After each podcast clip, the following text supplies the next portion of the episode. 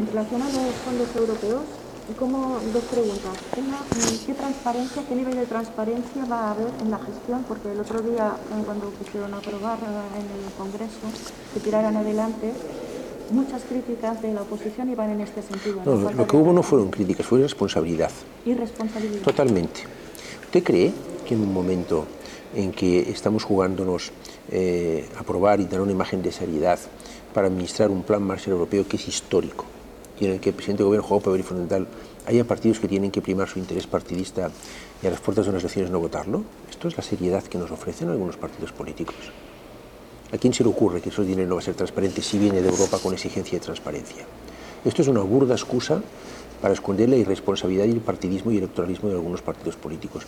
Es justamente la actitud que necesitamos ahora. Necesitamos actitudes constructivas. ¿O es que es malo que venga dinero de Europa? ¿O es que es malo que vengan 140 millones de Europa?